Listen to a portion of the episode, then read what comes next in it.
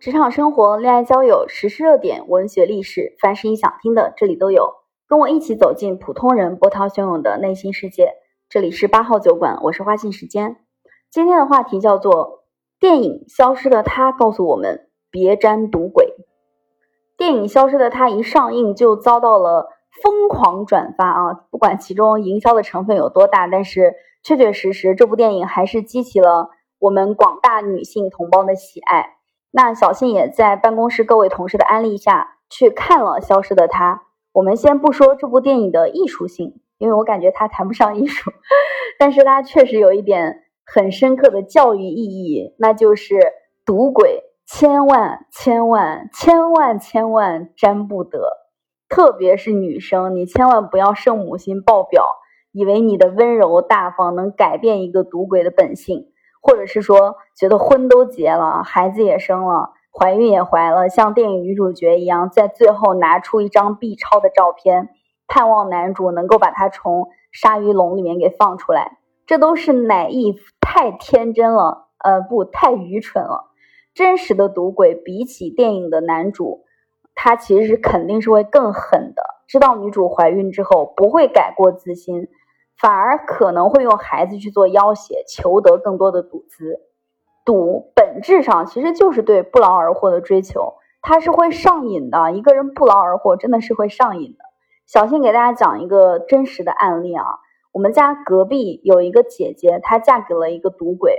一开始并不知道对方好赌，觉得这个人非常的老实善良，看起来也是勤勤恳恳的，很顾家啊。结果结婚后没多久。这个男生说，在外面欠了几千块钱的赌债，考虑到钱不是很多，并且这个男的看起来也蛮老实的，于是姐姐就把这个钱给他还了。结果没过几个月，又一笔债冒出来了，这次欠了两三万，而且是在她怀孕期间，她自己发现的，气得她饭也吃不下。但是家里的人一直都在劝说，什么小两口能过好日子最要紧啊，嗯，况且孩子都有了。嗯，家家有本难念的经。他不管怎么怎么样，最起码还有一些家庭的这个责任感呀什么的。反正就是各种各样的在劝和的那些话术都冒出来了啊。但让他大事化小，小事化了。后来就在各路人马的劝说之下，他觉得如果现在让孩子失去父亲，其实也是非常残忍的啊。然后就忍了下来。结果呢，小朋友两三岁的时候。她老公直接携带五十万巨款债务登上门，并且当时已经被打得鼻青脸肿。说收债的人表示，如果不在一个月内还债，卸了他一双胳膊。听起来很像黑社会，对吧？这个时候其实他就已经很想离婚了，但是还是有很多人跳出来说，看在孩子的面子上原谅他。男方的父母呢，也为了这个小家庭，为了帮他还债，卖掉了自己的房子。男方父母出去租房子住。